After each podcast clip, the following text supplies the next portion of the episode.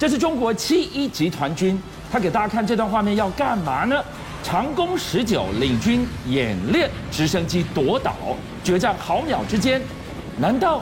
难道是要剑指我们东沙吗？中国讲发动局部战争，不就传出最可能会选在东沙吗？问题是东沙的运补线拉得太长，而且它暴露在中国飞弹打击范围之内。怎么办？我们把软肋武装让它变成硬骨头，我就让你硬到啃不下去啊！好，我们看到昨天啊，那个国防部还是再度公布了大陆军机啊进到台湾啊防空识别区的西南空域的这些活动。那这个时候呢，其实我们也注意到，今年啊从年初到现在，大陆的军机哦，光是歼十六，而且你会发到其他所有的这个战斗机啊，通通躲起来了。歼十没看到，然后其他的这个歼十一没看到，然后但是就看到歼十六，而且呢，歼十六加总起来啊，到这个地方已经有大概四十五架次之多了，就没别的机种了，唯一来的今年就是歼十六。对，所以看得出来，他们现在歼十六应该是大陆啊这个解放军空军现在数量啊、呃、相对来说应该已经是相当成熟而且稳定的一款机种了。那呃同时呢，还伴随一架每天来巡甜水的这个运八反潜机嘛，我们讲到他这边每天来巡甜水，对不对？好，那其实呢，他这一次啊，他如果说今天大陆的歼十六为什么会经常出现在这个区域，你知道吗？就是如果好，今天假设万一大陆决定要哈夺取东沙啊，给台湾一个冲击的话，那这时候从这边的这个空军基地过来的，那相对来讲最快的还是歼十六战机，而且滞空时间可以最长，因为歼十六是重型的这个双发动机的主力战机，它的作战半径啊高达一千八百五十公里，台湾来讲四百公里嘛，对不对？四一四、四二八、四三四、四十六，大家可以到这么大一圈来说，都是它的作战半径。也就是说，好，它不用飞那么远，它在这个区域里面，它甚至不用依靠中那个空中加油，就可以在这边待上两个多小时，没有问题。所以这个时候，对于我们来讲，它变成是以逸待劳啊，等于说它这边好，好非常安稳的等着我们来。所以啊，在这个情况下，那它本身的这个载弹量又大，以这个它歼十六的这个挂载能力，它其实不起不不太带什么副油箱，但都挂武器，可以挂到十二吨左右。现在我让我问你，嗯、今天如果你要夺东沙，打一场最达到最大震撼效果的一场局部战争的话，你叫歼十六来夺东沙吗？这小岛哎、欸，其实主要歼十六要提供一个空中支援嘛。因为对海军来讲，如果说我们今天海军要驰援的话，上面没有我们空军战机，我跟你讲，海军也不敢过来。是。那同样的，他们呢今天要进行一个陆空联合作战的话，对不对？空地联合作战，其实啊，它空中的部分有歼十六战机在空中掩护。对。但其实呢，低空还有低空渗透突击的单位。是。我们看到进来大陆的这个歼十啊五五直十啦，然后直八啦等等，在这边很长时间做那种就是那个贴着海面飞行。为什么？其实我们看到七十一集团军呢，他们也做了一个演练，因为我们这边有这个春节战备学艺，所以他们一样也有类似的这个呃动作嘛。好，这个时候呢，他这个陆航的这个单位啊，他就演练了这个与空军的防空部队哦。大家要注意，空军的防空部队，也就是使用到地对空防空武器的这个中国大陆的防空旅，然后进行一个红蓝对抗，由防空旅扮演蓝方，攻击的攻击直升机扮演红方。那这时候呢，他们就演练什么？就是你看，由红军的这个直升机啊，他们呢飞行的过程中丢出好干扰干扰丝，去干扰蓝军的这个雷达侦收，而且呢，蓝军你看还有包含了那个防空飞弹这个架设。如果老共真的要发动一场区域小规模的战争，挑东沙吗？那东沙，我们现在就九九旅在上面，嗯，就让台湾独立应对这样的武力威胁吗？美国、日本会不会介入这个战场？如果会，用什么方式呢？好，我们看到其实近来哈，美国跟日本有非常多的联合演习哦，而且美国跟那个日本进行了联合演习，他们这次在加州潘达尔顿军那营进行这个铁拳演习，大美美国哈陆战队的 AVG，也就是说两栖战斗车，你看它其实是一个轮车哦。它不是一个装甲车，但是呢，它这个轮车啊，它首次啊进行一个这个水下哈，也就是说在啊所谓的什么叫限制条件，就是限制它至少在水上作战的这样一个环境中进行这样一个训练。第一，它在那个浮航的速度，也是它在水面上开的这个速度，达到大概每个小时十一公里。但是它其实在路上跑得很快，因为它本身是八轮装甲车。八轮装甲车的特色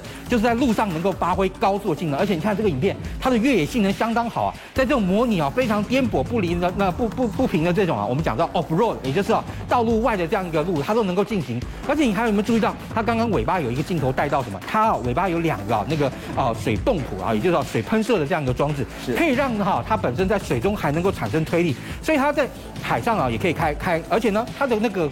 转弯半径其实非常小。它大概在差不多你看哦，那个十公尺到不一到十一公尺，整个车就可以进行一个回转。所以就说它在路上的运动性啊也非常的好。那当然，我们刚刚讲到，除了就是说你有你的张良计嘛，那我们来说呢，我们也要准备我们的过桥梯啊，是不是？我们的陆军啊，其实啊，像现在来讲，强化我们的防空能力的话，很重要的一点。以我们的陆军来说，陆军现在最比较欠缺的，或者说在我们刚刚讲到啊这样一个岛屿上面来讲，它最欠缺的就是野战防空能力，也就是啊我们看到一个风眼跟陆上的这个剑二飞弹，因为第一它要搭配这个风眼飞弹啊风眼雷达，风眼雷达怎么回事啊？它其实是一个小型的主动相位阵列雷达，它的那个射程啊虽然不是啊，也就是它的收集的这个的侦测距离非常虽然不是非常大，不像什么神盾啊可以超过上百公里，但是呢，如果以近战来说，它的能够侦收距离八十公里，嗯，也很足够了。而且呢，它由于本身是主动相位阵列雷达，所以它变说是有很多的波束可以朝空中扫。那这个时候，它其实可以收到收集二十个空中的目标，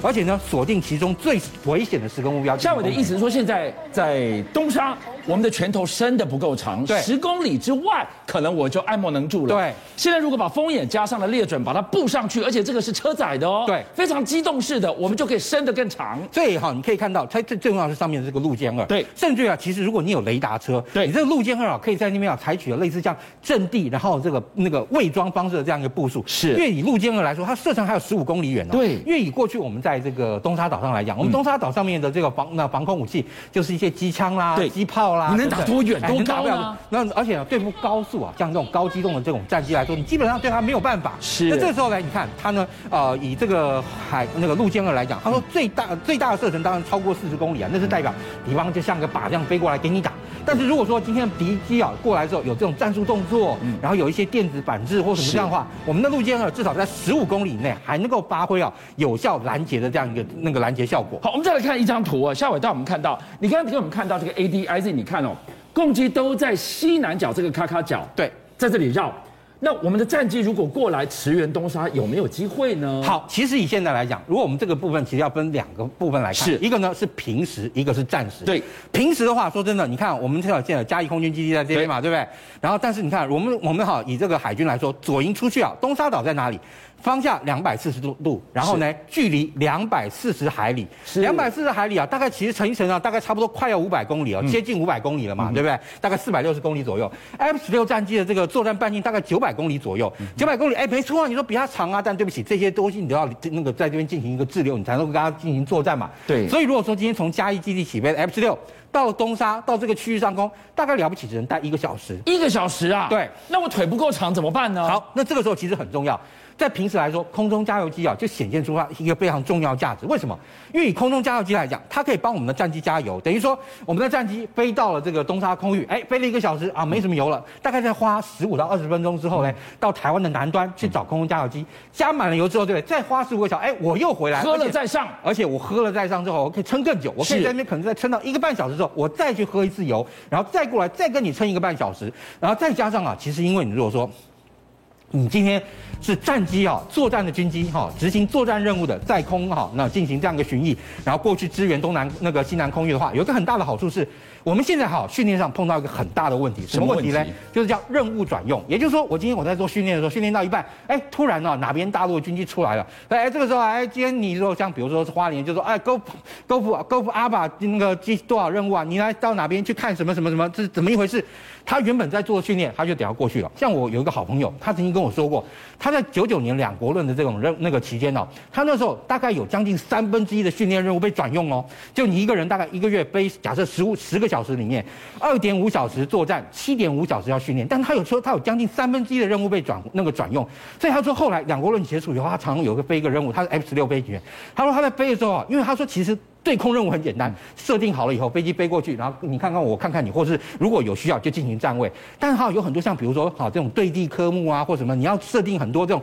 飞控电脑上的这些画面，对不对？模拟那个呃显示幕上那画面，他说他曾经要发生过一边飞然后一边弄弄了一半，哎。我这个应该下面要按哪一个钮？我想了一下，他说想了一下，如果他说那次还好是一个中中中空层的这样一个任务，他说如果是低空，我想那么一下，搞不好我就跟地球相撞了。所以你就可以看到这种情况哈，对我们空军的训练任务影响有多大？有了加油机就可以把这种问题相当程度的降低。像我提到的这个加油机变成了解决战机短腿 的这个部分。对，问题是哪一款加油机可以？快又有效的对我的 F 十六，对我们其他的战机来进行快速有效率的加油。这现在还真是大哉问了。当然你说美国空军有大量的 KC 三五，但 KC 三五真的已经非常非常老了，而且美国空军自己也在开始拟定啊这个时序开始逐渐汰除。那它另外还有一款 KC 10，但 KC 10这个数量实在太少，全世界只剩四十五架，而且美军也在汰除，代表你这个飞机你真的接过来你能够用的机会不多哦，那个零附件会麻烦。那现在未来就有一个美国现在自己在用的 KC 四十六。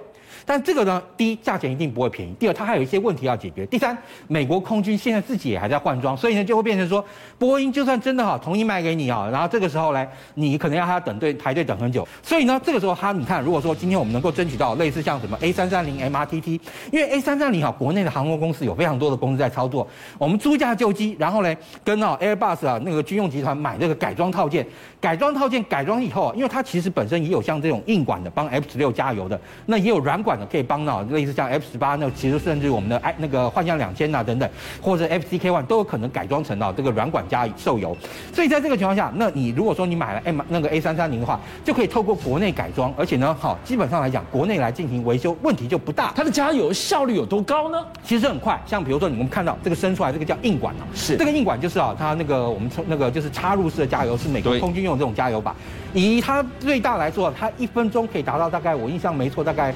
四呃是那个一分钟大概有四千公升左右。所以就是说啊，其实你以这个 F 十六战机，它全身的机内燃油还不到四千公升，再加上外油箱的话，其实啊说真的，你一架 F 十六战机大概了不起，大概一分钟，我一分钟搞定啊！我过去看到空中加油速度都很快，大概了不起啊，从街上到离开两分钟以内一定搞定。所以在这个情况下，你如果有空中加油的话，相对来说会延长你的战机航程，有非常大的一个帮助。邀请您一起加入五七报新闻会员，跟俊相一起挖真相。